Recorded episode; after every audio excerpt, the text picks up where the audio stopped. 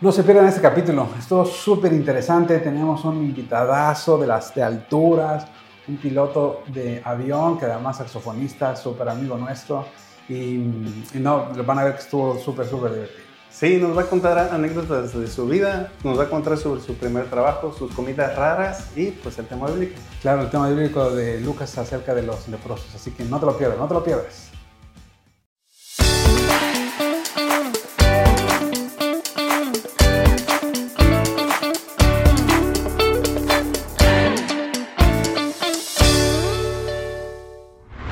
Tal? Yo soy Juanqui. Y yo soy Charlie. Y juntos somos Los, Los Gadarenos. Y vamos a estar hablando de- sobre cosas de la vida. Sí, pero desde el punto de vista cristiano. No tenemos otro. Porque no tenemos otro. Así que bueno, comenzamos. Pues estamos aquí con nuestro invitadazo de altura. Ese sí, Sí, es de altura. ahora ¿eh? sí, ya, con pedigrí. Sí. Hasta que se dignó en aterrizar a esta tierra y poder eh, estar con nosotros. sí, sí, sí, sí. Muchas gracias por, por venir. No, gracias por, por Capitán. invitarme. Gracias por invitarme. No, además, es- además el saxofonista y toda la onda, así. Cada que nos toca escucharlo, se lo chuleo. Nos gusta mucho el sax. Es un mono con estuche. Sí, sí, sí. A ver sin estuche. Muchas gracias, muchas gracias. Bueno, qué bueno que viniste. Este, eh, empezamos casi siempre contando una anécdota. Si quieres, yo cuento una primero para que, para que vayas viendo cómo está la dinámica. ¿O te quieres empezar tú? Pues a ver, yo les cuento una, porque ya estoy súper amenazadísimo ya. Ya dice mi esposa, Vamos a hacer una edición especial de anécdotas de esposas, ajá, como para, el, el cierre de, te- de- de- de temporada. Y, y ya, que, ya que si no nos dejan grabar más, por ahí dejamos las, todas las y anécdotas. sin permiso. Exacto, por eso digo. Ahorita esta tómalo Sí, como una advertencia. Sí, sí, sí, porque mi esposa me dice, no, no, es que tú nada más te acuerdas de la... Pues es que no me anotas las mías, le. Tengo memoria selectiva. Ajá, así, pero esta no la voy a, a, a chamuscar. Ok. Las voy a guardar para el cierre de temporada. Ok. Estoy sacando permiso. Entonces, fíjate que eh, hace, hace un chorro, cuando estaba yo chiquillo, y este, yo me acuerdo de esas cosas que, que siempre salíamos que venía a entregar cosas a la casa o así, o que mi papá llegaba a la casa, pero había un callejón. O sea, donde vivíamos era pues como una vecindad del chavo. Estaban unas casas adentro, pero había un callejón para salirte a la calle. Entonces yo siempre en mi cabeza, pues estaba chiquillo, pensaba que pues, yo era súper veloz, súper veloz, y que yo corría rapidísimo. Entonces yo me acuerdo que, que salía, ya llegó mi papá y ya me salió el callejón y yo ¡fum! salía corriendo. Pero pues ahí en Tabasco hace mucho calor. ¿no? Entonces, como hacía mucho calor, pues yo siempre andaba en calzones, ¿va? Entonces, así en calzones yo decía, es que si tengo que ir allá, le meto velocidad, entonces voy a ir tan rápido Y nadie me va a ver. que nadie me va a ver. Y, y entonces, si me llegan a ver con los calzones afuera, van a pensar que soy Superman. Ajá, porque yo pensaba, no, Aquaman. porque yo pensaba que era como el ventilador, que el ventilador es que gira tan rápido que ya no se ven las aspas. Así me imaginaba yo que yo corría y pues nada más veían la mancha. porque sí, yo siempre cruzaba y veía a los vecinos, pero yo veía que se reían. Pero yo decía, pues quién sabe qué vieron, porque pues el manchó. Y lo hice un chorro de tiempo, pero estaba yo chiquillo, como hasta los 25 años. Todavía corre, me das un poquito más lento ahora, hace 15 días. Pero ahora lo hago, pero cuando mi esposa me manda el Oxxo. Adentro de la casa, papá. Sí, sí, eso. Y, y entonces fuiste, fuiste, viniste, según tú, bien rápido. Ajá, yo venía y ya, nada más mi preocupación era dónde me detenía. Ok, sí Porque te van a pues, sí, ver. ahí estaba, sí, pero ya me detenía donde no. Atrás de un árbol, así. Ya veía yo y me regresé vez corriendo. De flash, de flash. Oye, el otro día, hace un poquito, hace como un mes, fuimos a, a, a Sanborns, que no nos patrocinan, ¿eh? Entonces llegué a, a, a desayunar ahí con mis, mi esposa y mis hijas, y ya te dan el menú, y dicen, pues tenemos este buffet. Y entonces dije, pues voy a ver el buffet. Y ya vi, y tenían este pozole, y tenían menudo, y se me antojó, y dije, ah, entonces voy, voy por, por el buffet. Total que ya, este, mis hijas pidieron que no sé qué cosa.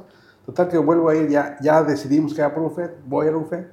Y en eso llega una señora eh, y le dice a, a la chica de la caja, este, ti- eh, ¿tiene pozole en el menú? Porque está todo cerrado, está tapado. Y luego yo tengo un don de servicio que, con el que le sirvo al Señor, pero con el que me meten muchos problemas. Entonces yo, yo estaba llegando ahí y la cajera le dice, no sé, déjame ir a preguntar. Y yo, yo vi la escena, dije, no, hombre, ¿a qué voy a preguntar? Y le digo, este, yo, entonces yo me meto, ¿no? Sin- donde no me llamaron. Y le digo, este, no, sí señora, sí hay, sí hay pozole. Y entonces la cajera dice, ah, pues ya resolvieron el problema y ya se regresa. Pero yo iba en camino al- ahí, pues porque me iba a servir. Entonces agarro mi plato, me pongo y, y me dice, este, ¿y, ¿y qué más hay? Y yo, ah, pues tam- también hay menudo y se lo enseño, ¿no? Ahí lo cierro. Yo, yo dándole el servicio de que sepa qué hay. Este, ah, ok, muchas gracias. Yo abro el pozole y me empiezo a servir. Y eh, en, mi- en mi, tacita me dice, eh, eh, mire, no me ponga mucho grano. Más, un poquito más cadito. Digo, señora, esto es para mí. Este, yo lo traigo aquí. Dice, ah, bueno. Este, pero ¿me puede servir uno? Sí. ¿Sí ¿cómo lo serviste? No, pero lo sorprendente no es que le sirviera. Que me dejó Le- propina. Ajá, no, y le cobró. ¿Sí llegó por fin o no? No, claro que no. Así ya estoy inventando. No, y le cobró con tarjeta. Este.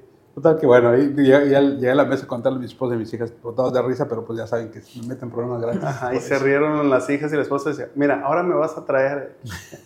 No, la señora se sentó en otro lado, llegó toda su. su- No, era pero como sí- una sí- mesa de 10 y, y me saludaba así de. Sí he visto eso, sí he visto eso, que como que tomas la iniciativa y Sí, pero luego te meten problemas. si lo ves, ah, pues el que anda sirviendo. No, pues es que tiene cara de mesero. Así además. No, además, yo, como ya había ido a ver el menú, pues me presenté y regresé. No, ya se veía todo el menú, yo sabía dónde estaban todas las cosas. Entonces, con mucha seguridad le di, no, aquí está, y mira, te lo enseñé. Mí me ha pasado que en la iglesia he llegado, este, antes de ir a trabajar, ese es pantalón negro. precisamente. Ah, sí, ya te he visto, ya te he visto. Y este, y a veces empiezan a, no, es que trabaja de mesero y de, toca y luego se va a meserear. y ya, pues, ya sé que chiste, para mí chiste viejo, pero las personas que no conocen es como que, ah, pues qué chido, ¿no? O sea, toca el saxofón y luego se va a mesero. a mesero, bro. No, o, o la verdad es que tiene tres trabajos. Saxofón, luego va a mesero y luego se va a volar de la- A volar. Y la bronca es que el uniforme Es el contrapea, sí. Es el mismo. Se va de mesero, pero se pone la Oye, pero, gorrita. pero y- nunca has tocado con el, el uniforme. No, no. ¿Ya no se puede o qué? O sea, no, o sea, hay cierto protocolo con los pilotos de que el uniforme... Porque hay unas, por ejemplo, en las escuelas primarias, te piden que salgas, o sea, de las, te paga y eso, ¿verdad? que salgas y te lo quites y vas a ir a un restaurante. O, o sea, que no puedes estar yendo a, a un bar con... Con- no, o sea, cada compañía tiene sus políticas y no puedo hacer uso del- de la marca. Pero pues, yo puedo usar el uniforme sin la marca de la compañía de, este, que se- O sea, no están bordadas. Eh, sí, Nada pero o sea, te puedes usar una camisa de piloto que, que venden en una tienda y este sin ningún logo. Te lo, te lo puedes poner. O sea que yo fui piloto. O sea, En la primaria yo traía camisas blancas así hasta aquí. y no me di cuenta. No, pero son especiales porque tienen acá este, unos, unos botoncitos para que le puedas poner Sí, las insignias y todo. sí, Y no, no es, no es cualquier camisa blanca.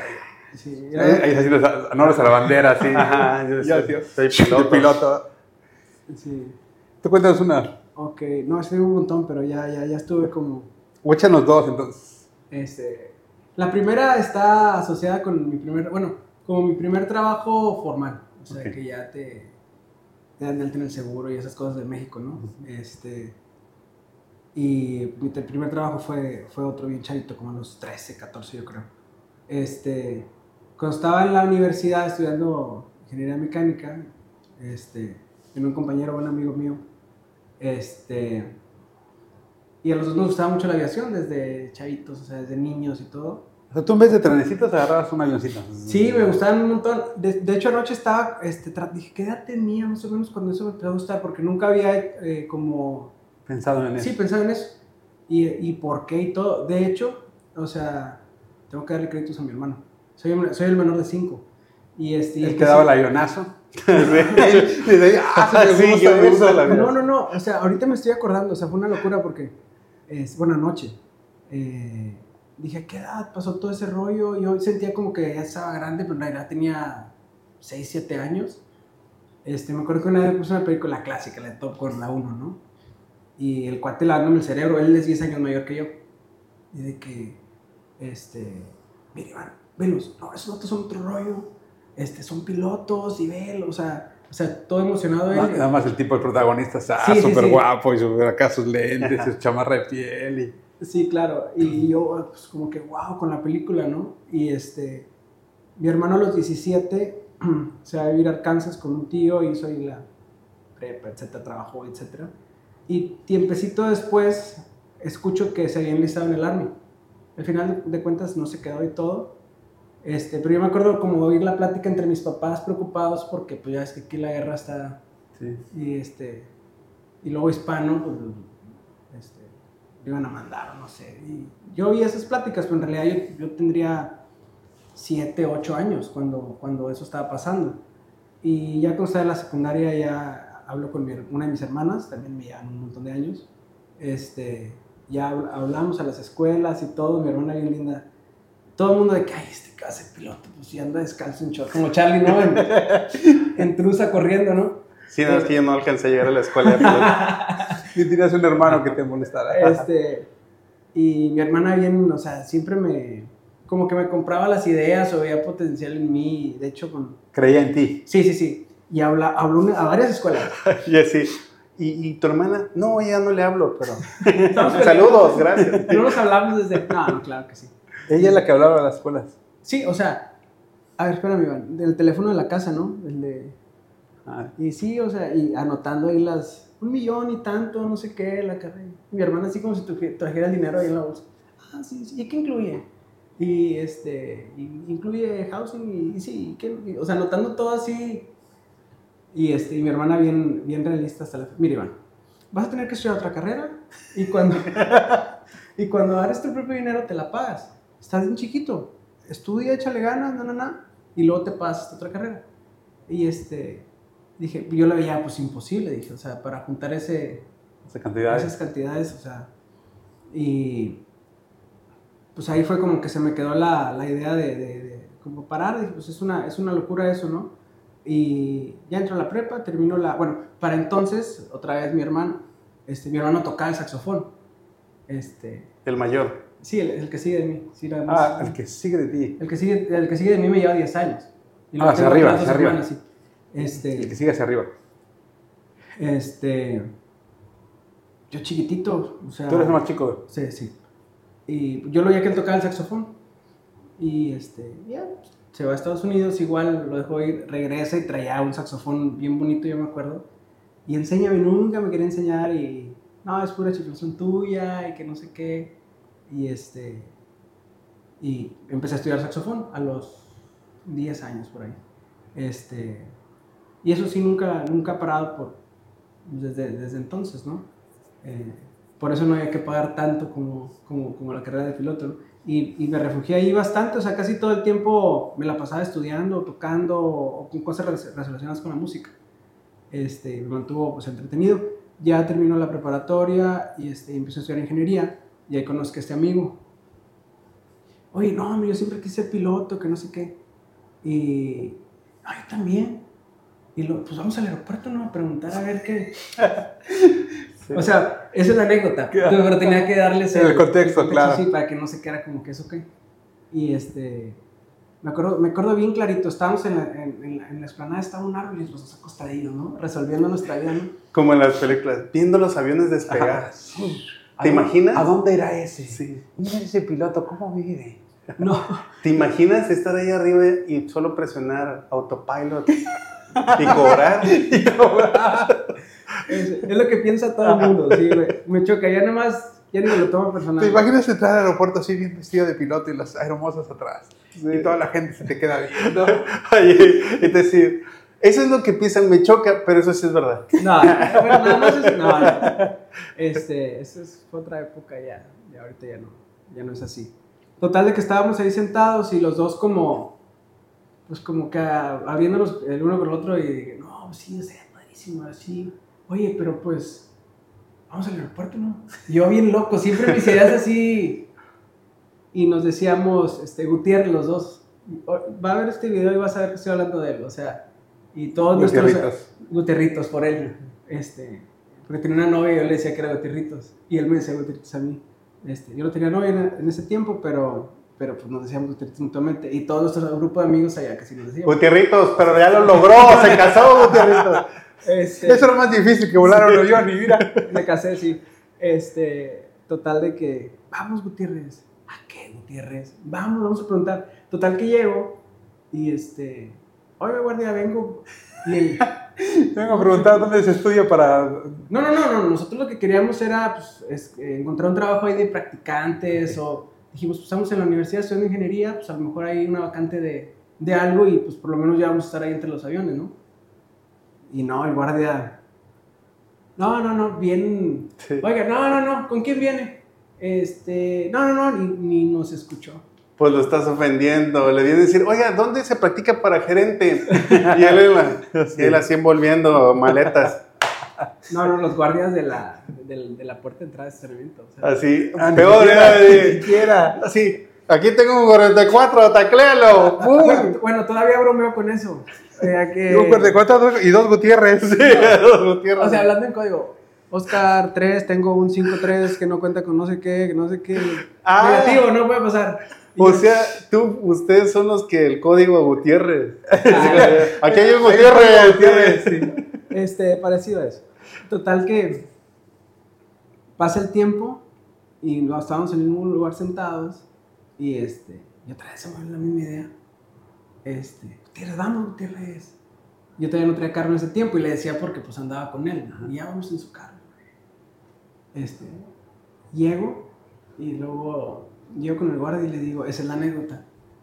Dije, es que llegué muy low profile, o sea, debo llegar más, Con más convicción. ¿Cómo está, guardia? Buenos días. Y le saludo de manos y el guardia se queda así. Este, le dije, vengo con la licenciada. Y ahí como que lo saqué de... Y dije, aquí. Ya caminó. Porque estaba distraído haciendo algo y donde le digo, ¿cómo está, guardia? Este, buenos días. Le dije, vengo con la licenciada. Y la, la- sí, y me da el bien y me acuerdo el nombre. Sí, le dije, vengo con ella. Ah, ok, este, permítame. Y en eso agarra el teléfono y empieza a hablar. Y este, no le contestaban y ya me da un bacho. Me, me agarra mi ID y yo con el bacho, ya está dentro del aeropuerto. Yo no sabía ni a dónde caminar. o sea, cruzo, cruzo el portón. Al tipo lo van a correr O sea, después de este video. Sí, esta historia no se la he contado a Gaby. O sea, yo creo que a, pues, a Gutierrito se la sabe. Este. Y, y pues Gaby le decía, ¿por qué hiciste eso? Le digo, sí, o sea, no, pues, estaba chavito, tenía 19 años, o sea, no sé. Y luego ya tienes tu batch, estás adentro y luego qué? Empiezo a caminar, empiezo a caminar y voy viendo así el portón y la pipa del combustible entrando y yo digo, no, por allá no. O sea, pues dije, no, ahí no, No, no creo no. no, no, no, no, allá. Y ya- Así, veo que quitándole las llantas al avión, parchándolas, no, parchar no. Sí, ya empiezo a caminar dentro de las oficinas. Buscando recursos humanos, recursos humanos. No, o sea, era un pasillo largo y este, dije, ¿cuál oficina es? Lo bueno que tiene, una, tiene ventanas. Y alguien dice, oye, busca a alguien. Sí, estoy buscando a, la licenciada de recursos humanos. Ah, está aquí al lado. Y este, ya, no, no, que entro. Este, sí, licenciada, le dije, vengo, este... De parte del O sea, capitán. no, no. bueno fuera. Bueno fuera que te fueran de recomendación. Pues si llegaste preguntando por la licenciada, imagínate ya. Pues no sé ni cómo se llamaba. Ajá. Y este. Y ya Y Gutierrito va ahí junto contigo. No, Gutierrito se- afuera del estacionamiento porque no teníamos para pagar el estacionamiento. Está carísimo. Como. Primero entro yo, luego entras tú. No, no, no. O sea, yo dije, a ver cómo le hago. O sea, y ya vio que entré y él se puso a dar vueltas. Este. Sí, sí, me pasa, no, sí. O sea, éramos unos chavitos. O sea, era una locura lo que estábamos haciendo. Total de que ya entro y ya como que me, me blanqueé. O sea, ya no supe qué decirle y le dije la verdad.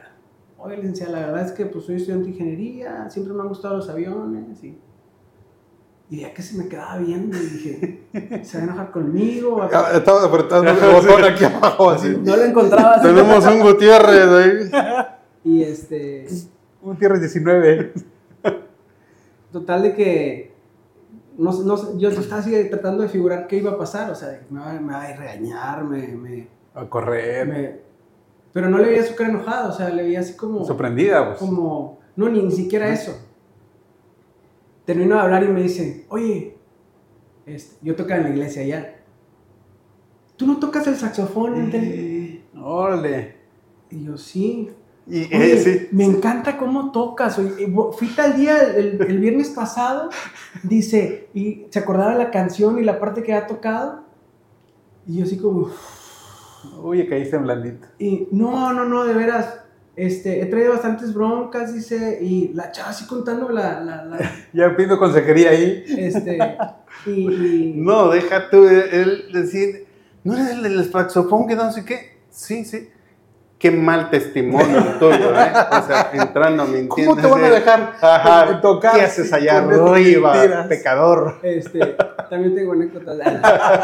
Este, total de que, no, que qué bonito, que, que mucha paz cuando tocas y un, un rollo así. Y este, y como que se enfocó más en eso. Y a mí dice, oye, pero, ¿Qué ¿a venías? qué venías?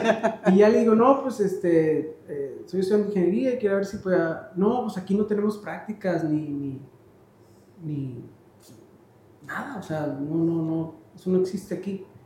Le digo, ah, ok, pues es que me gustan los aviones y ni tiempo de hablar de mi, por, por mi amigo, o sea, Sí. y este, Ay, además, Sí, bien traicionero. lo que te digo. Nosotros gastando gasolina No. afuera. Hacíamos de... Los guerritos, Sí. estamos contigo. no, Oye, no, espérate, deja tú, la de recursos humanos. Sí, pastor, tenemos un Gutiérrez ahí. no, tiempo, tiempo después entramos los dos, o sea, bueno, déjame, déjame llegar a esa parte.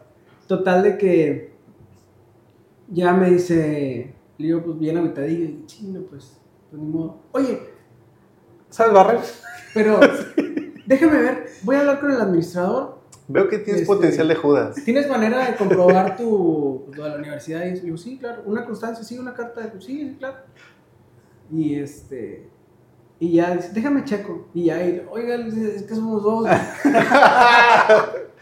El otro no sabe hacer nada, no toca nada, no, no, Sí. pero anda dando vueltas con el coche. Y este... De, de hecho, este...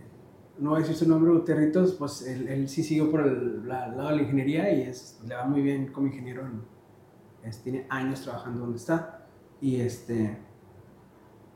Va con el, con el este, Administrador. y nos dice que volviéramos mañana.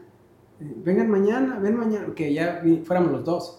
Vengan mañana y este, pues para darles una respuesta y trae, trae estos documentos. No, pues si el primer día llegué sin cita, bien prepotente, en No, no, no, casi con, aventándole los documentos. No, no, pues ya, o sea, Sí, Llegó ya con con la con la licenciada tal, Soy el saxofonista. De la licenciada. privado. ¿no? Total de que ya este, llegué y nos dijo que sí, que este, tenemos que hacer un trámite, me acuerdo del, del, del- de gastos médicos, algo así. Me acuerdo que fue todo un rollo, este, todo el, el- el- el- el procedimiento que, que nos hicieron Para hacer. contratar. Pero, ¿y ¿Pero de qué, de qué te les dieron trabajo? ¿De qué? Este, trabajamos en el área de mantenimiento del aeropuerto. Este, era una locura eso. Este, me, la, me la pasé súper bien, me decían mascota. Eran ya señores que tienen todo el tiempo trabajando ahí, o sea, un chorro de años.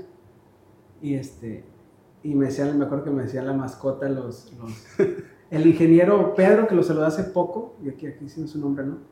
Este, pero que pues, le estacioné mi avión y le dije, arréglalo.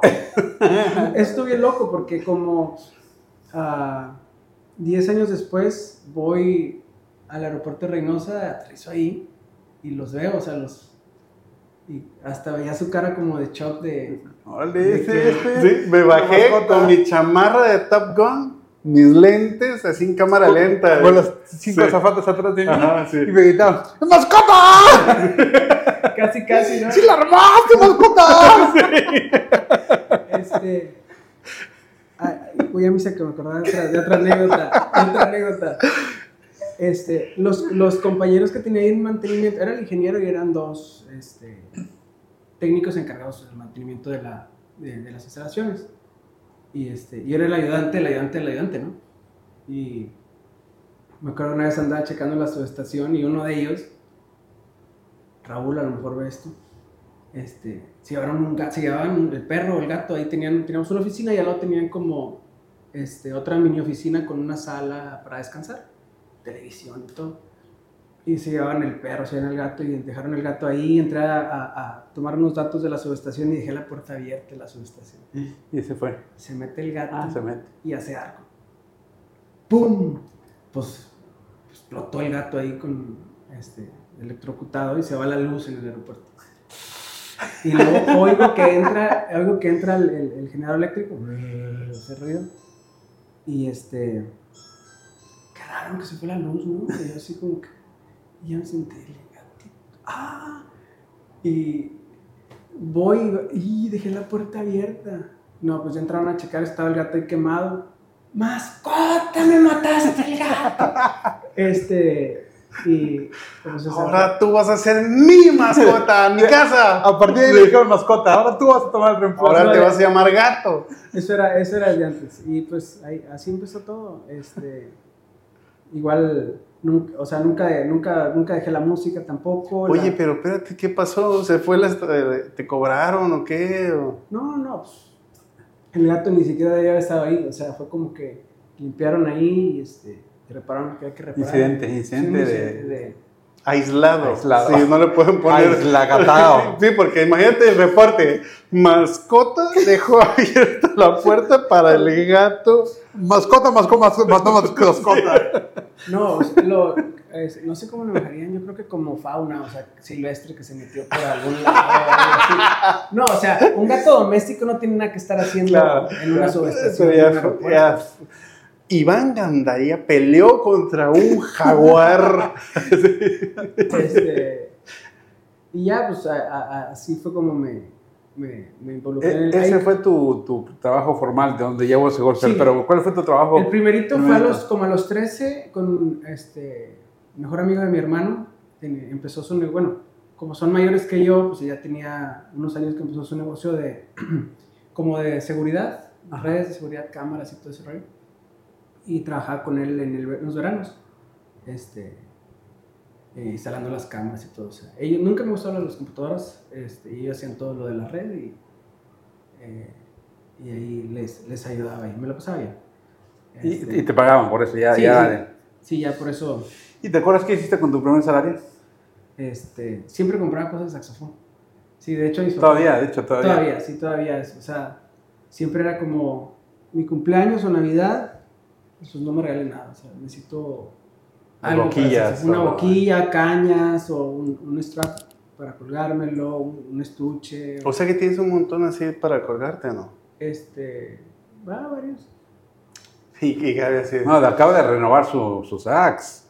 Eh, Lo entregó el otro y se agarró uno Sí. así de Ultra Plus, Oye. 3400 saxofón extra. Este, suena de, solo. de Suena solo. titanio. De En el color que no de... Sí. Oye, pero ¿cómo funciona eso? Tú lo cambias, pero entregas el tuyo y te dan otro. trade, sí. ¿O no? Eh, sí, pero no- todos los saxofones te los hacen. Ah, Intercambio. ok.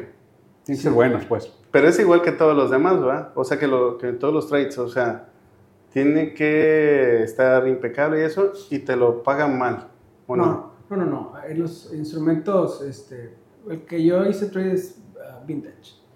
O sea, tenía yo tocándolo 20 años y costaba lo mismo, un poquito más de lo que me costó cuando, bueno, no, de hecho costaba más de, de lo que me costó hace 20 años. Ah. Este, Inflación, gracias, gobierno. sí.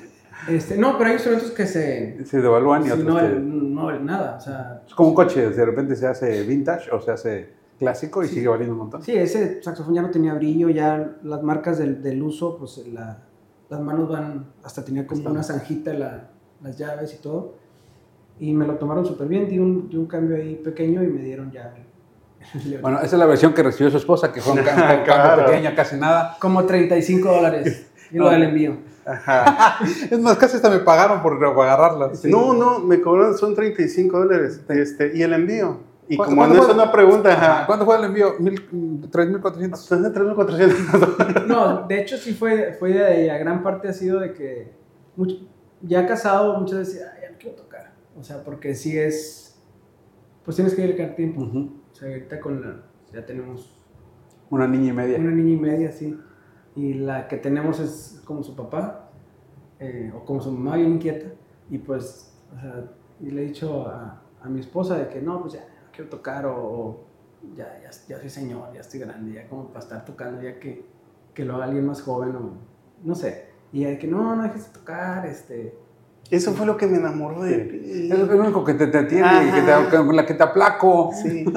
Y este, no, en gran parte es, es, es ella que está ahí de que no deja de hacerlo, este, y sigue, sigue tocando, etcétera. Aparte está padre tocar en la iglesia, o sea, como que ya no me, no estoy como que en la exigencia de tocar a cierto nivel, claro que lo tengo que hacer bien, con excelencia. No, no, ya, ya lo dijiste todo. Este, Sí, pero no es lo mismo, por ejemplo, cinco canciones, eh, etcétera, por temporada, a, a- a un concierto, a un algo que, que- te exige mucho más. Sí, Ajá, o, o- no, no es lo mismo hacerlo con exigencia que hacerlo en la iglesia. Te está viendo la licenciada de recursos humanos. Gandaría, compórtate. Este, no, no, o sea, siempre también se lo decía a Gaby, o sea, como que trato como de ser honesto, o sea, lo hago a mi, lo mejor que puedo a mi, a mi capacidad, o sea, siempre Sí. va a haber alguien este, pro en el saxofón, hay muchos saxofonistas que tocan increíble, este, Pero como en la, en la, en la alabanza, siempre se lo digo, pero porque en la, en la alabanza a veces, a veces hay saxofón, a veces no. Y para el- promedio de gente que escuchamos la alabanza, no los musicazos, pero los, los que no tenemos nada de eso, como que llega el sax y eso te- te da un- le da Sí, otro, sí. Otro, otro swing bien padre. Y seguramente un montón de gente lo va a decir, porque lo mismo me dice mi esposa y escucho comentarios.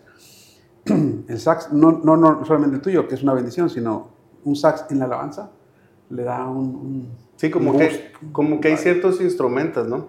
Y sí, porque yo veo el sax, por ejemplo, y yo no veo que sea fácil tocar el saxofón. ¿no? No como los de la guitarra y... De los tres cuerdillas y cualquiera. Ay, no, unos palillos así. Sí, sí. Ay, Por Eso- favor. Así, el clásico. Eso hasta yo lo hago, pero el sax. El, el bajo hasta cuerda, menos tiene tres, cuatro. Tiene cinco dedos, solo un dedo. ardiendo, ¿no? Sí, Ah. Max así borrándome del, Max borrándome la lista de las siguientes semanas. ¿no? De, de suscribiéndose así. De, de, de suscrito. de- No, sí, sí, sí tiene, pues fue como me atrapó desde, desde chavito y lo, lo escuchaba. O sea, me, pues, te atrapa, o sea, Sí, te, sí. te- te gusta un montón el, el- el sonido. Y ese es como que el, el- el challenge ahorita de que la música ha cambiado un montón y la música en la iglesia ha cambiado también un montón. Y como adaptar el instrumento a...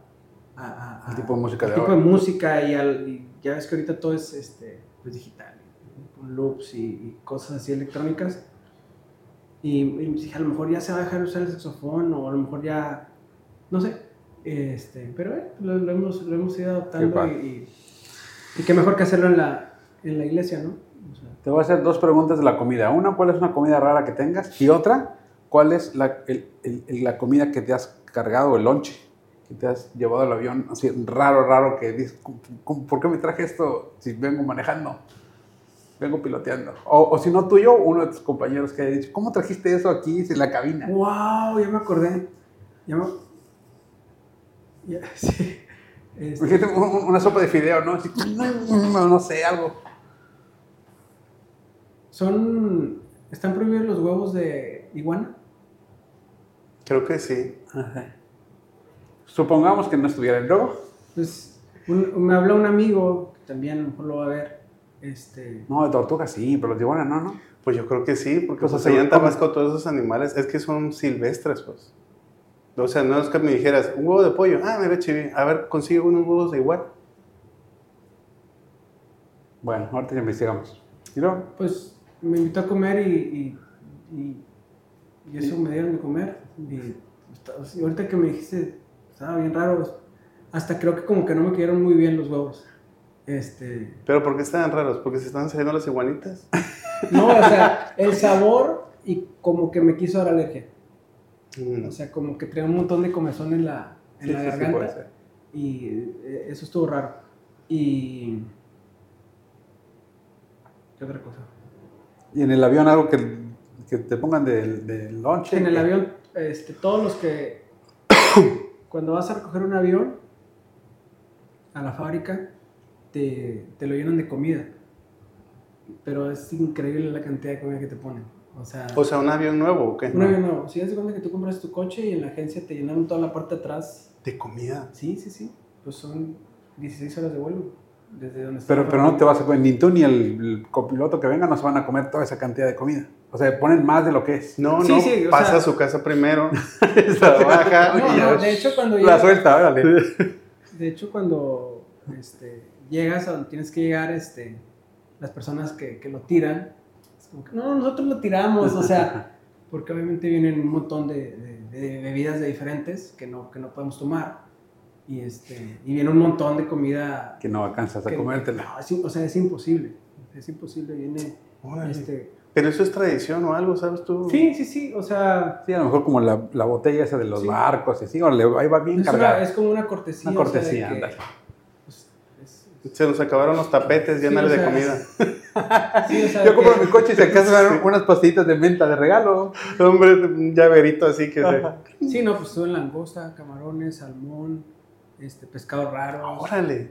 O sea, Pero fresco, natado, ¿ah? sí, sí, sí. No, ya, como- ya cocinado. Ya para- cocinado, para- pero Listo muchas- para comer. Sí, muchas cosas te las este, dan súper bien refrigeradas. O sea, sellado y todo. O sea, es una. Es una Sí, para que lo metas al hornito ese que siempre Ajá. meten y ya comes. Oye, ¿y un avión tiene llave?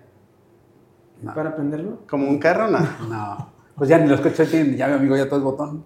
Pues sí, pero tienes que traerle una llave para prenderlo. Ah, sí, ya salió de Tabasco, pero. No, no, no, pues es que yo, No, si vos dices que lo bajó del cerro. yo pura En selva. lancha, así, en canoa. No entro, sale. Cano. Correcto. No, que hace andar en canoa. Ay, estás chavo. No, o sea, un o sea, actualízate. un día conté la anécdota que de, de canoa agarraba un refrigerador de esos vacíos que hacen, que hacen este, pues, como una canoa. Te subes al refrigerador y vas. así. No, eso no es cierto. Los refrigeradores. yo, lo- yo ahí lo conocí, ahí lo vi de lejos. Los cómo llegaba. refrigeradores viejos flotan. Sí, sí, sí. porque sí, sí. tenían, tienen pura, ¿cómo se llama? Poliuretano, pero macizo. Entonces flotan, entonces se inundaba y ahí los aventaba así. Junto con los cocodrilos. Hombre, ¿ves? Está- Te- a ti te falta barrio y te sobra selva. Ajá. Y bueno, pues total de que este, eh, te mandan así, es, es- esa- esos vuelos son bien, nunca se te olvidan. Pues no. Es- vienes Ahora, así- tampoco es que compran aviones cada tercer día, ¿no? O sea, debe ser eh, un evento no tan recurrente. Bueno, ahorita se está comprando un montón. Gracias a Dios, sí. Este, y O sea, has ido a buscar varios. yo he ido, he ido, he ido por uno, este, pero todos los meses van por uno, diferentes. Órale. Este, Qué raro, no pensarías eso, ¿no? Porque luego yo las noticias que veo es que el avión tiene 20 años o 15 años. Pero de que... No, O sea, no sé, de de las aerolíneas, no, sí. no sientes que son tan, tan nuevos. Porque como les dan mucho mantenimiento a los aviones. Sí, sí, Sí, aguanta sí, mucho. sí, Ajá. aguantan un montón. Sí, no, pero el, el average de la, de la flota de la flota de México son modernos. Yo creo 10 años a lo mucho. Este, 5, entre 5 y 10. Este, y la comida más rara que me... Pues cabrito. Esa no es rara, esa está rica. Sí, pero fíjate que es, o sea, o sea, para nosotros no es raro, pero para mis compañeros muchos no... Que no, es que sí, sí sé que es más al norte. De hecho, el primer cabrito que, en salsa que yo comí me lo preparó él. Oh, ¿en serio? Y, y me me gustó muchísimo. Bueno, pues yo saco el... el- Porque el cabrito normalmente, pues el que venden así de Sí, asado sacas el chivo ahí en el avión y se queda como que... ¿Por qué? Sí, pero es que lo raro es que lo saques y haga. "Meh, No, ya, ya cocinó. Tú haces, el, Ah, tú haces el sonido. Meh". Ese parece como, como borrego, ¿no? Pues Dice, que no sé cómo le hacen. Estoy esperando que Es que en Tabasco, actualice. en Tabasco no hay, hay pochitoque nomás. Allá, por ejemplo, ahorita que dijiste huevo de iguana, pero no preguntaste, yo sé cómo le hacen la iguana. ¿Cómo le dices? Se camuflajea. Está como mi hija, o sea, le pregunto, oye, ¿cómo le hace tal? Ni sabe. O sea, nomás para hacer un sonido. Ah, así hace la iguana. ¿Ves? Nomás por no quedar mal. Es un genio tu hija, eso te has dado cuenta. Tiene respuesta para todo. Si no la para pierde, todo. la empata. Ajá. Exacto. Este, sí, yo creo que ahorita es lo que más está cambiando de que Es que hay mucha gente que no le gusta porque el sabor es fuerte. Pero para mí es muy rico, pero, a mí, pero a mí me encanta el saborcito del. Este. Pues tenemos que repetir el cabrito en salsa. Pues, ¿qué te parece si aterrizamos ahora sí cómo no. a la palabra? Hablando de, de- de volar alto. y vamos a estudiar, vamos a comentar un pasaje que se encuentra en el libro de Lucas, capítulo 17, eh, del versículo 11 al 19, que habla de, de- el título dice, los 10 10 leprosos son limpiados. Dice el versículo 11, yendo Jesús a Jerusalén, pasaba entre Samaria y Galilea. Y Lucas ha venido diciendo acerca de este final de Jesús en Jerusalén, que él mismo ha anunciado. Eh, en el 9.22, si no mal recuerdo, Jesús dice, voy a, a- a- a sufrir, a morir, a resucitar. En el 9.51 dice que puso su, su mirada para ir a Jerusalén como, pues el destino es donde va a pagar por los pecados de la humanidad. Así que eh, eh, Lucas dice, va a Jerusalén, o sea, va en camino allá, faltan pocas semanas para que eso pase. Eh, pero mientras eso pasa, pues hacía su recorrido para seguir anunciando el reino. Pasaba entre Samaria y Galilea. Y digo eso porque si tú ves un mapa como que cómo va Jerusalén si ya estaba por acá al sur y luego para qué sube, o sea, como que no hay lógica en la ruta. Y es que Lucas no está dando una, una ruta lógica, está diciendo el destino final es Jerusalén, pero mientras se encontraba entre dos ciudades, ¿verdad? Entre Samaria y Galilea. De hecho, dijiste algo en la... Sí, sí, pues tú. Este, de, eso, de que no llevaban una ruta específica y en la semana este, que lo vimos estaba, pensaba en eso, o sea, me toca a mí siempre tener un, una ruta específica porque tengo un propósito. O sea, de, voy a tal lado porque ahí tengo que ir a, o a cargar combustible o a hacer tal cosa. Este, pero el hecho de que no, digo, pues está media rara la ruta, o sea, como porque me estado agarrando así. Y más adelante que, este, donde se encuentra con los leprosos, me puso la piel chinita porque pues, el propósito era ese. ese.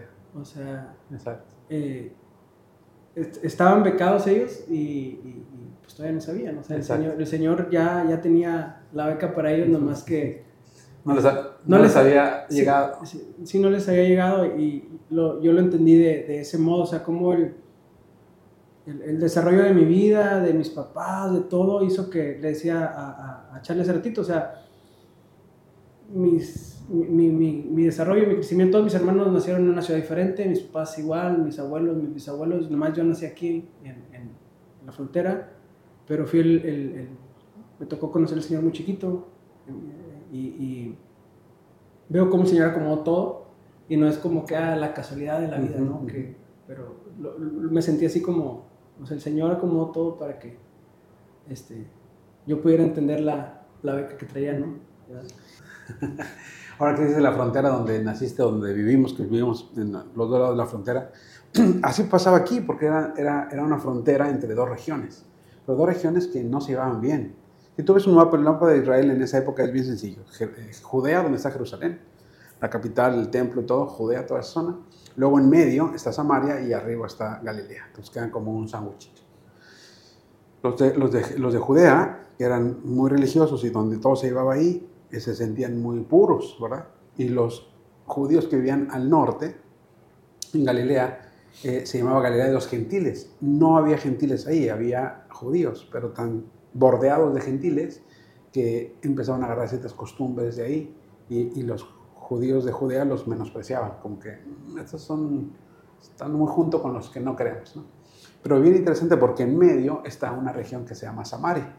Es, esos, esos Samaria, Samaria no eran judíos, o eran judíos híbridos, porque eh, eh, en el libro de, de Reyes cuenta cómo Asiria viene, los conquista, se lleva a muchos de ahí y de otros lados trae a sirios a vivir aquí y se empiezan a mezclar, no nada más biológicamente, sino en sus creencias. Entonces los samaritanos, por ejemplo, creen, eh, creían o creen, todavía existen, en el, eh, eh, los primeros cinco libros de Moisés, pero también de los libros que trajeron los asirios. Entonces es una mezcla rara,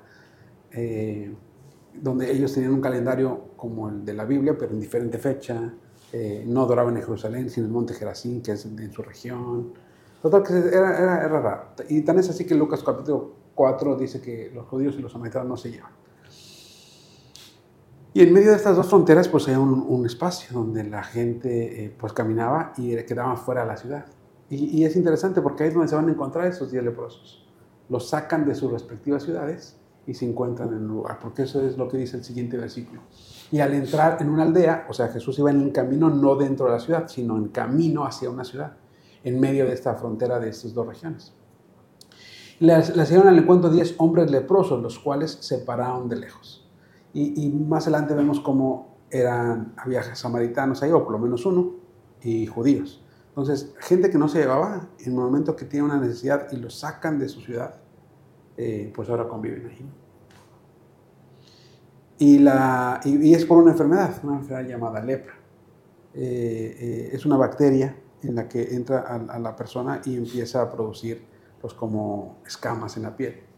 Y, y cuando lo estudiamos se me hizo muy interesante porque el tiempo de incubación es largo, es bien largo. O sea, tú de repente te da gripa aquí porque te contagias tres días, o te da COVID y haces tres días de incubación, ¿no?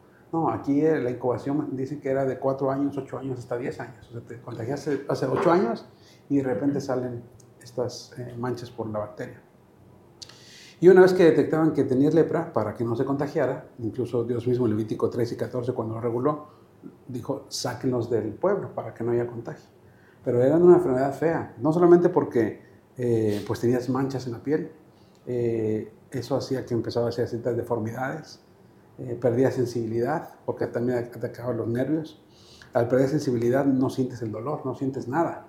Y, uno de los historiadores que leí decía que como vivían fuera de la ciudad, o, sí, dormían como podían, en cuevas, en casitas, de repente podía llegar un roedor y te comía un dedo, ¿no? Tú no, no sentías nada porque no tenías sensibilidad. Entonces levantabas el día siguiente ya sin un dedo. Entonces, por sí la enfermedad era fea, pero creo que lo más fuerte era la parte social de la enfermedad. Porque al tener que separarte de tu familia, tú mismo también, para que no se contagien, pues entonces vivías fuera de la ciudad. Vivías solo, ya no podías trabajar, no podías, veías a tu familia lejos si acaso, ya no ibas a poder abrazar a tu esposa, a tus hijos, ya no ibas a poder ir a la iglesia, a la sinagoga, tus únicos compañeros eran gente que estaba igual o, peor en las condiciones que tú. Así que era una enfermedad eh, eh, fea. Y por eso creo que dice que estaban eh, separados lejos de Jesús, precisamente porque ellos sabían que no pueden estar cerca de la gente. Como de por sí una enfermedad no es atractiva, ¿no? Así de, ¿de qué me enfermaré este año? ¿no? Y no es algo planeado, no es algo que uno esté pensando, estaría bien que mi hermano se enferme. Me voy a enfermar en el verano, que tengo tiempo. Y eso no es algo que sucede, ¿no? Es algo que Dios sí planea. Porque lo que tú estás platicando ahorita del propósito del caminante, que está dentro de la ruta de Dios, porque esa enfermedad estaba dentro de esta ruta de Dios. Y fíjate que me fui a buscar como la etimología de la lepra, y lepra es lepra así como este, como el aleluya o así. Una transliteración nada más. Pero nombre. así, en el latín es lepra y en el griego, porque del latín viene el griego y es lepra y significa eso, o sea, en griego significa escama o pelar. Porque ya ves que dentro de esta enfermedad, pues se, te cae la piel. Se, te empieza a caer en los pedazos y empieza, me acuerdo, hace mucho tiempo que, estudiamos eso, los leprosos, y, y un pastor este, escuché decía un comentario que se me hacía muy interesante porque la lepra eh, en, relación es, se relaciona con el pecado, ¿no? Sí. Así como vemos ese ejemplo. Solo que la lepra, por eso la relaciona, porque es paulatino. O sea, con el tiempo tú vas viendo cómo va creciendo el pecado conforme va avanzando el tiempo y va incubando y va pasando ese tiempo. Y dice, y tú puedes ir encubriendo tu pecado, pero no va a mejorar va a ir empeorando y empeorando. Y decía él, ¿y qué haces? Dice, estás leproso y te juntas con tus amigos y tú dices, oye, huele feo, ¿no? Y tú, no. Entonces, ¿qué haces? Lo tratas de resolver, te echas perfume, te pones camisas manga largas porque pues ya se te están cayendo los pedazos. Y luego tú dices, en tus juntas, oye, realmente huele feo. Y tú, no, no, todo está bien. Entonces tú tratas de encubrirlo todavía más hasta que pues llega un momento de, no, sí, huele feo. De hecho, no, no tienes nariz. Claro. Porque no te das cuenta. O sea, no, tú no te, no te estás viendo las partes que tú te cubriste. Y eso mismo es lo que va haciendo el pecado. Y es una necesidad tan grande, porque de repente es, a veces nos sucede que estamos viendo las enfermedades y, los vemos y oramos por las personas y así pero pues no tenemos una empatía al 100% pues, porque nosotros no estamos ahí. Pero cuando nosotros estamos en cierta enfermedad o cierta, pues claro, nosotros estamos clamando, ¿no? Y eso nos debería dar esa pauta eh, para pensar también por las personas cuando están enfermas y que tienen una necesidad, ¿no? Y la lepra en la Biblia simbólicamente representa el pecado, ¿verdad? Y ahí sí, creo que todos hemos estado enfermos de lepra, enfermos de pecado ahí sí podíamos ser más empáticos.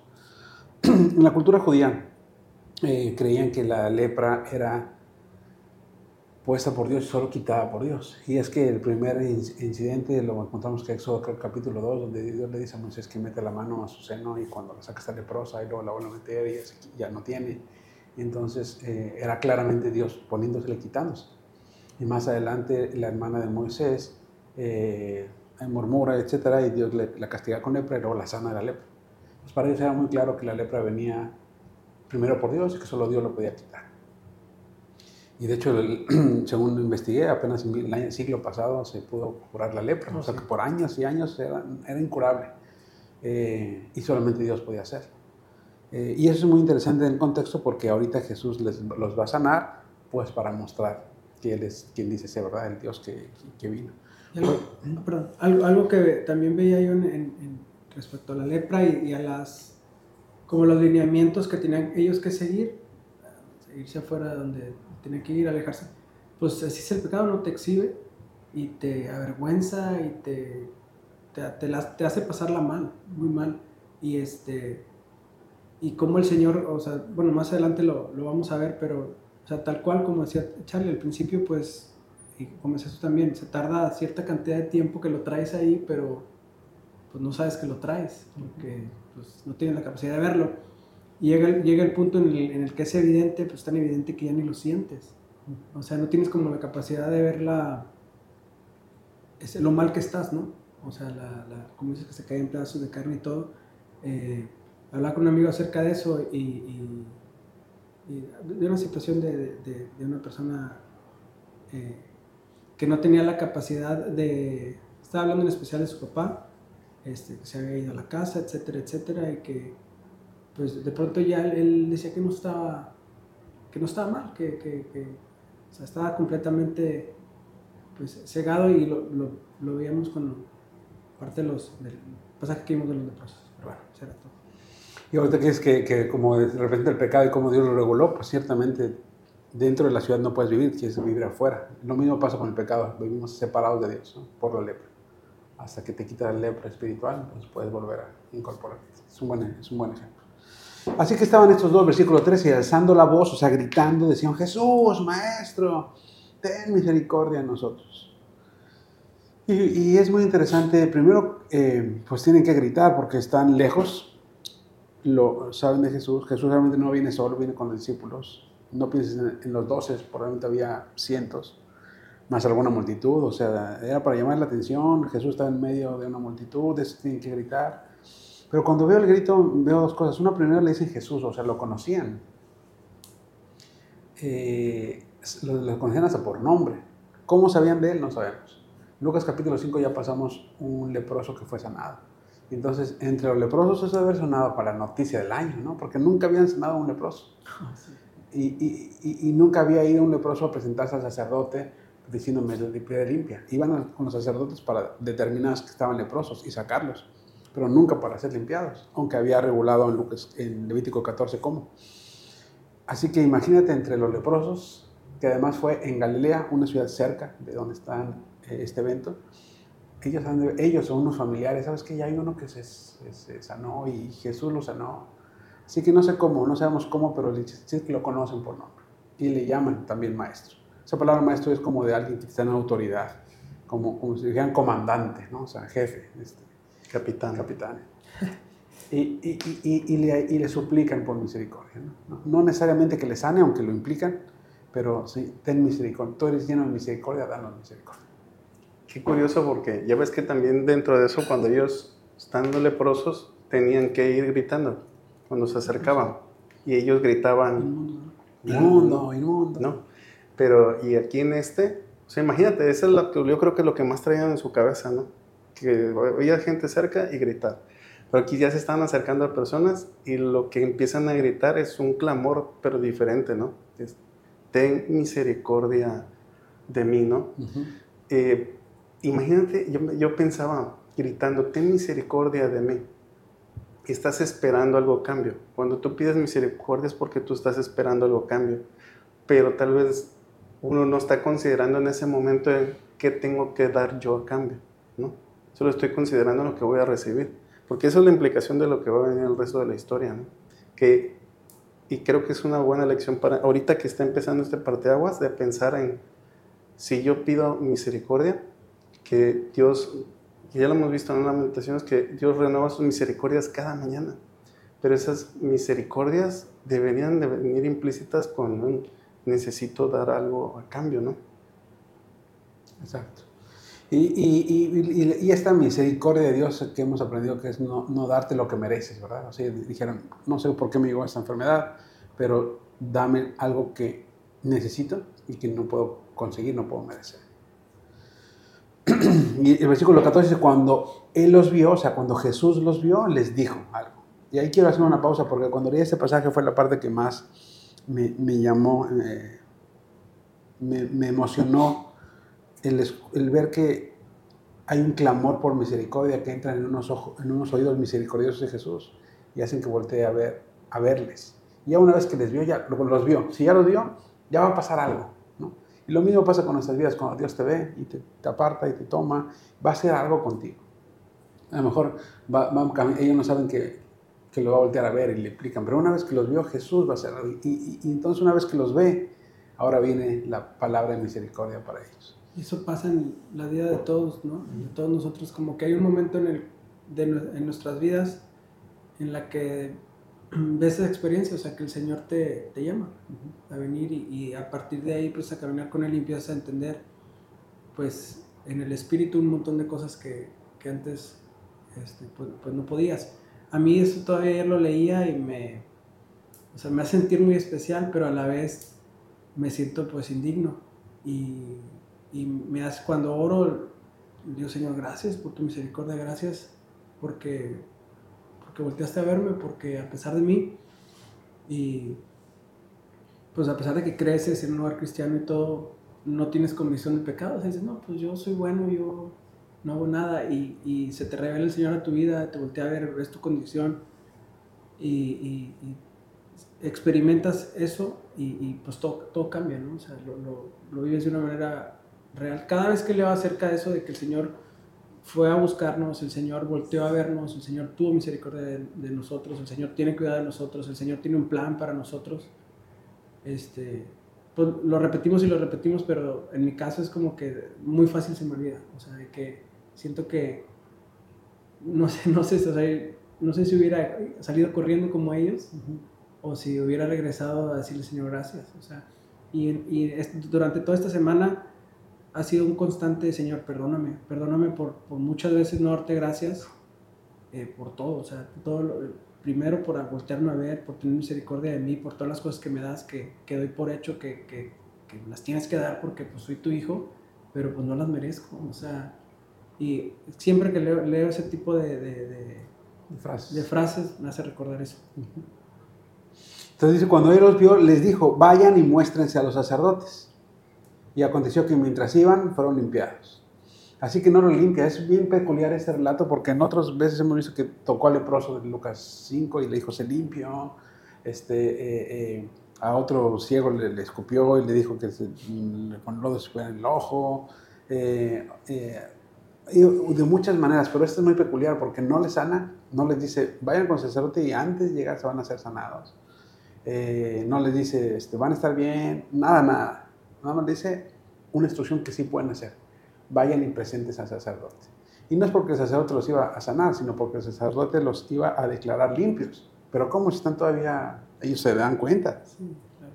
Es una enfermedad visible, ¿no? No, no, es, no es el colesterol que lo traes alto y no sabes, ¿no? Este, no, visiblemente las traían. Y, y ellos empiezan, ellos sí podían hacer esto. Todos los demás no podían hacer. No podían limpiarse, no podían sanarse ellos mismos, no podían convivir con su familia. Lo que sí podían hacer era caminar en busca de un sacerdote. Entonces les deja algo que sí pueden hacer, pero de cualquier forma su fe está siendo puesta a prueba.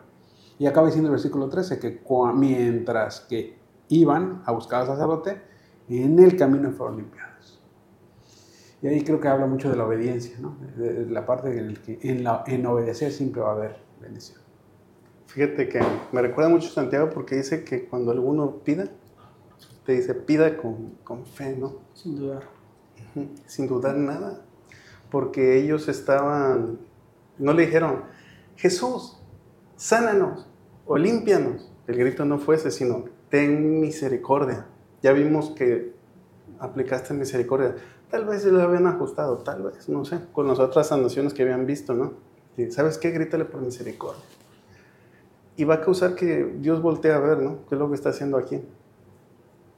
Pero en, en el punto este es, Dios te va a empezar a dar instrucciones de obediencia, que es lo que tú estás platicando, ¿no? Porque Él le está diciendo, ve y ve a los sacerdotes, preséntate. Que eso tiene muchísimas implicaciones, ¿no? En esas implicaciones, fíjate que había un, chico que en la célula y hizo una pregunta curiosa y que decía... De Tabasco. No, no, no. Él es, él es de aquí, de, de Reynosa, de Monterrey, no recuerdo. Entonces dice, oye, es que yo no creo que, no sabemos si llegaron esos 10, porque no lo dice, porque está en la instrucción, pero no está que hayan llegado. Entonces, no sabemos si, si este, ¿cómo se llama? Sí, se ajá, si llegaron. Y luego dice, y tampoco sabemos si son, fueron salvos o no, nosotros no podemos juzgarles por... Y, y en parte, ¿no? Están, están bien formuladas sus preguntas, ¿no? Claro. Y esta es mi opinión. Creo yo que sí llegaron, que tenían que llegar. Este, creo que Dios los mandó, porque él también, la otra parte que agregó es que dijo, es que Jesús ahí los mandó para allá porque necesitaba cumplir la ley.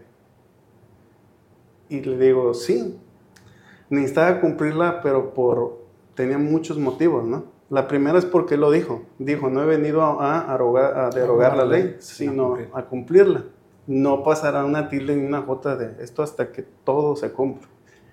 Y le digo, pero fuera de eso, el clamor fue por misericordia. Y lo que va a causar Dios es un círculo de misericordia tremendo, pero tremendo, mucho más allá de lo que nosotros podemos ver, pensar o hasta analizar, lo que sea. Porque el simple hecho de mandarlos, ellos iban a ir sí o sí, por buenas o malas intenciones. Las malas serían porque su intención principal, tú dijiste, es la parte social, estaba hecha a pedazos, no podían juntarse con su familia.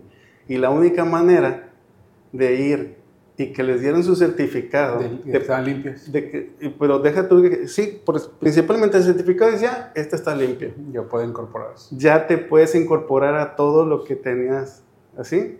Leo, cualquiera lo haríamos. Hasta el peor de nosotros, si ese fuera el requisito de la ley, lo iría a ir porque me conviene, porque Dios sabe lo que me conviene.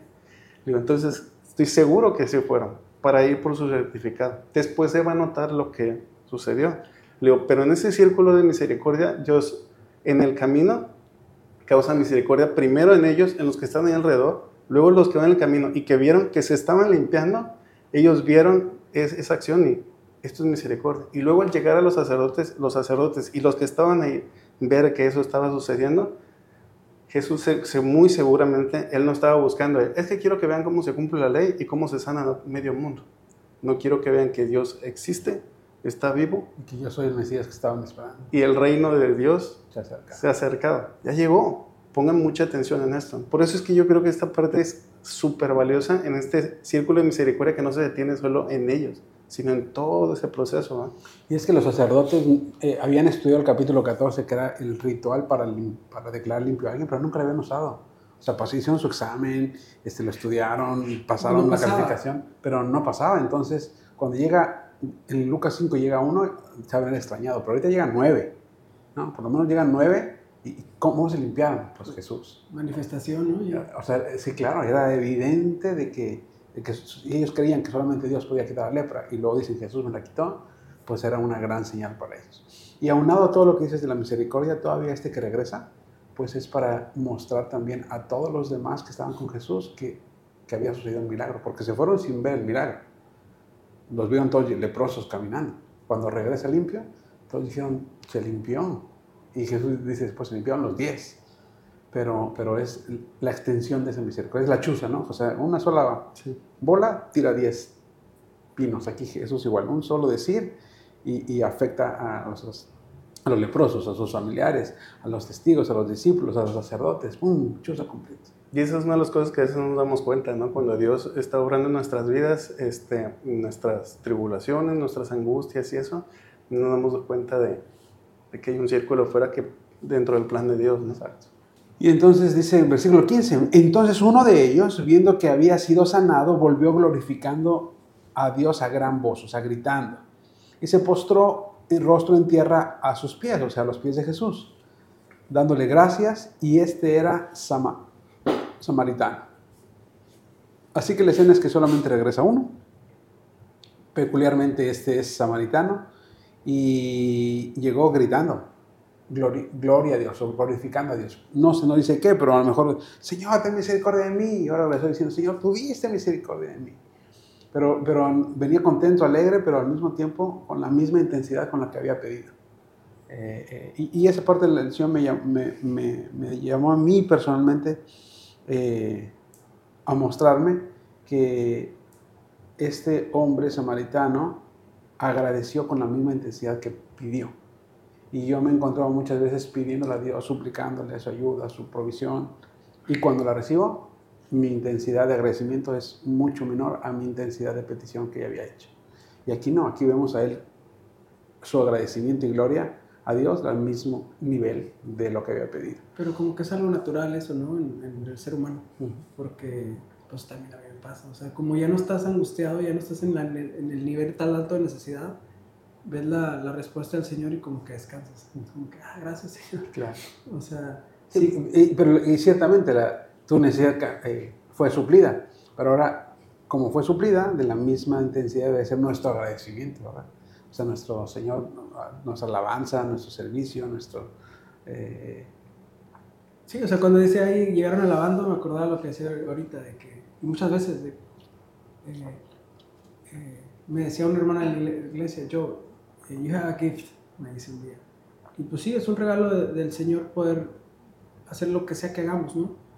Y cuando pienso en, en de que pues no, no, no, no tengo la capacidad o no tengo pero ni siquiera soy yo, es el Señor que, que, te, que, te, da las cosas y lo menos que puedo hacer es, con, con, lo que sea que tenga, adorarlo y darle este, gracias, ¿no? Y ahorita que decías lo del agradecimiento, a mí me, eh, lo, me, tocó más por el lado de, dar gracias en lo malo.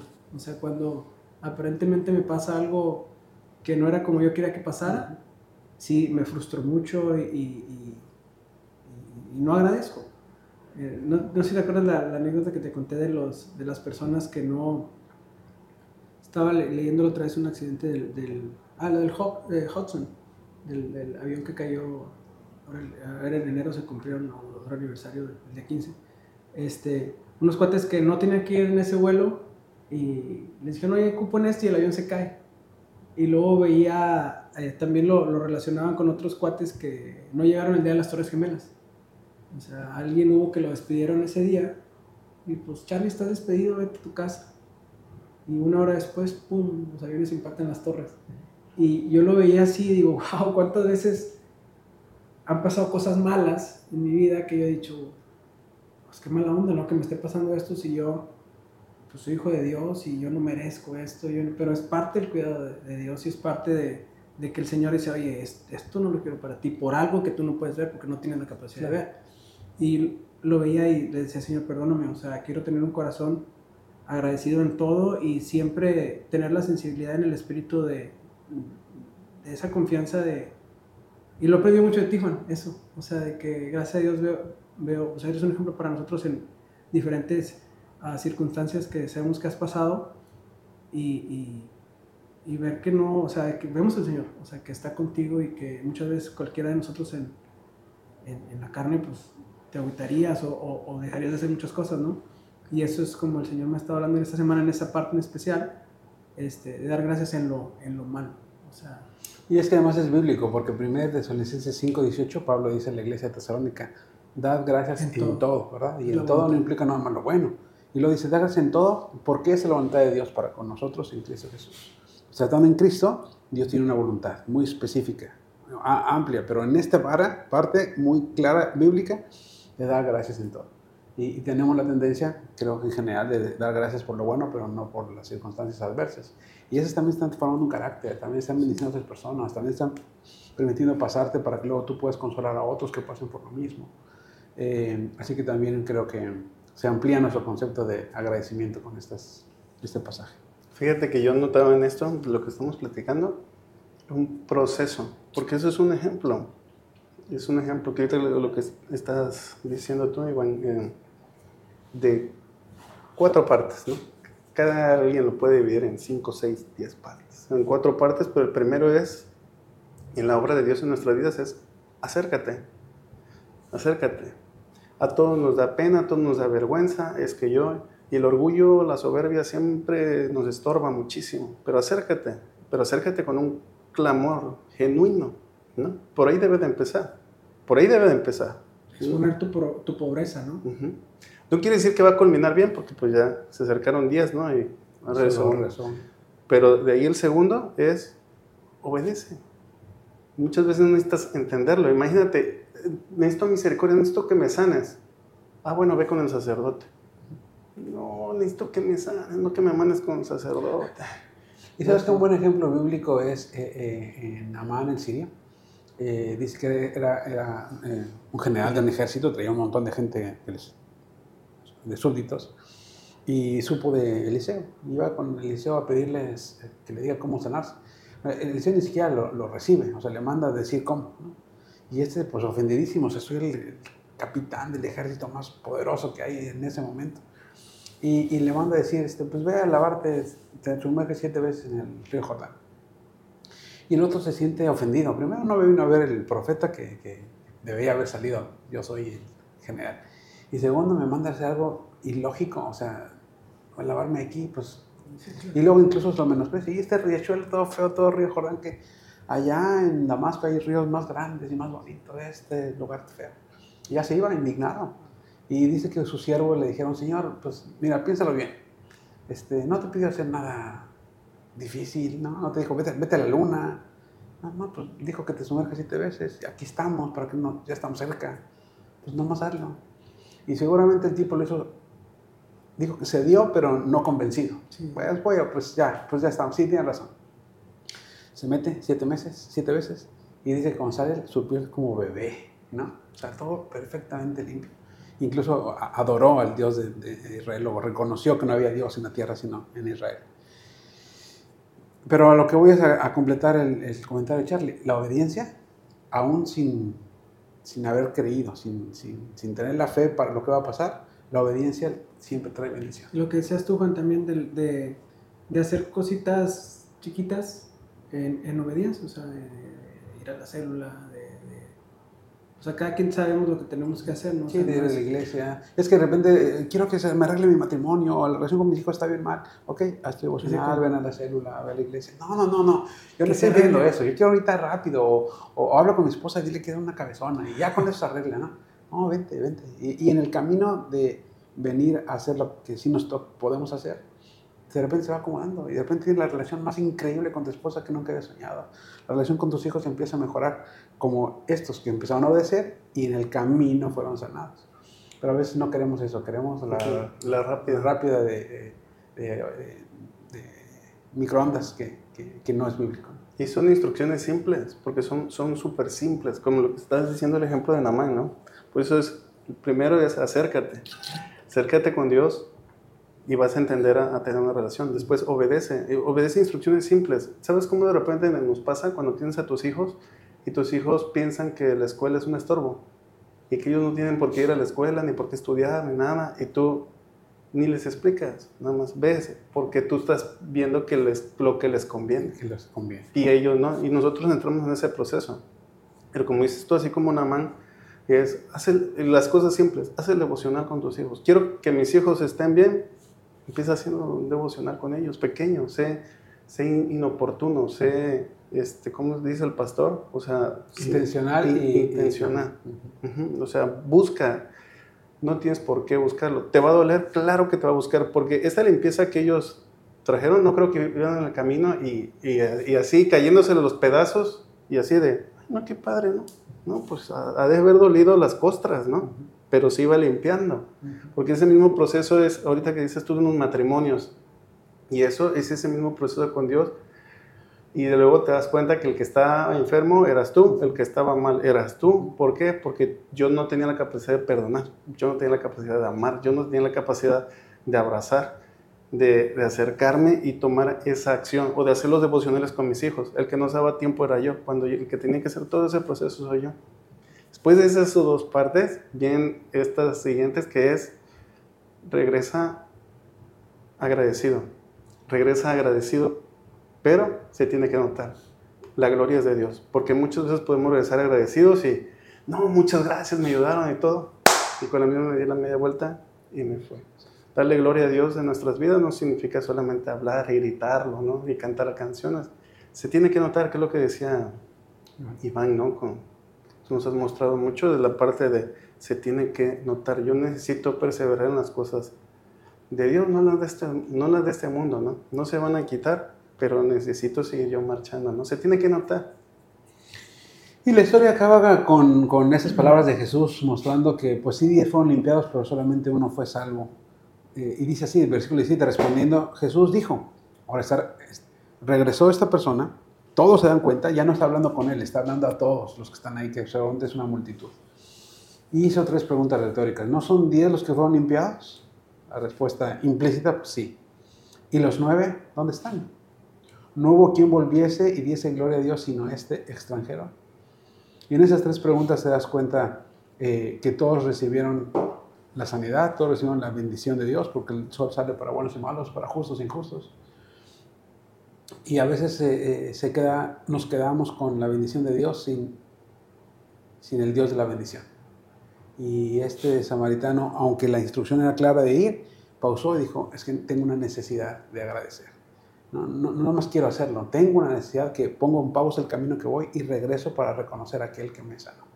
Y es que si la sanidad de, de, la lepra solamente era puesta por Dios y Jesús los manda, él concluyó, si el que me sanó es Jesús y Dios es el que sana, Jesús es Dios. Y se lo muestra incluso cuando va y se puesta a sus pies. Eh, en una acción clara de, alabanza. Y esta, este regreso, esta, estas preguntas de Jesús muestran pues que los nueve se quedaron limpios pero no salvos. Y dice el versículo 19, y le dijo a este, levántate, vete, tu fe te ha salvado.